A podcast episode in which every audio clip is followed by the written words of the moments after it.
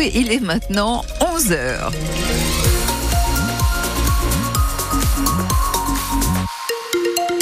Du côté de la météo aujourd'hui, euh, il y a un peu de tout. hein. Et en tout cas, c'est sûr, il y a de la douceur jusqu'à 14 degrés dans le Poitou.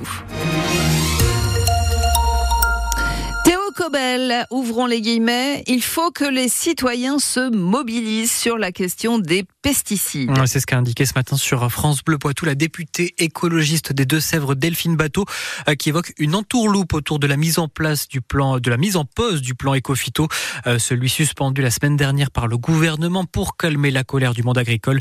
Euh, L'immense majorité des citoyens et citoyennes en France ne veulent pas l'empoisonnement alimentaire, a ajouté l'élu. Vous l'entendrez dans le journal de midi.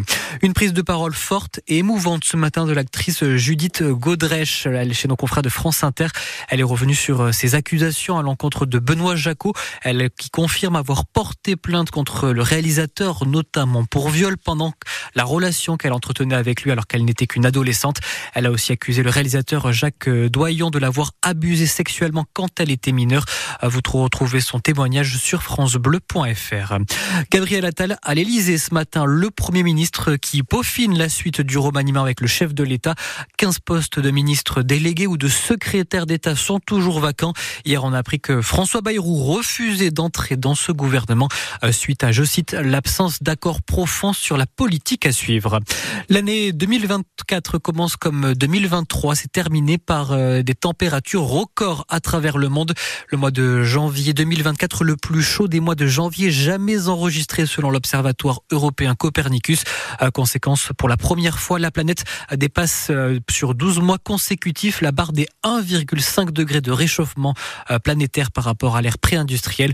Une chaleur qui a causé d'ailleurs euh, plus de 5000 décès en France l'été dernier. C'est ce qu'a indiqué Santé publique France qui revoit à la hausse le nombre de morts liés aux canicules donc de l'été dernier.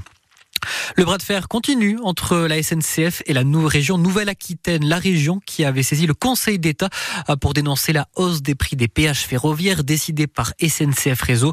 Elle a été déboutée mais assure ne pas en rester là.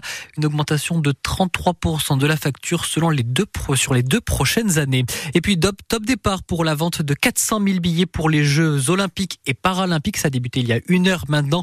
Le comité des Jeux qui assure que la moitié euh, des places vendues seront à moins de 100 euros pour assister à des épreuves cet été. Il n'y a pas de tirage au sort. C'est donc euh, premier arrivé, premier servi. Il faut se dépêcher.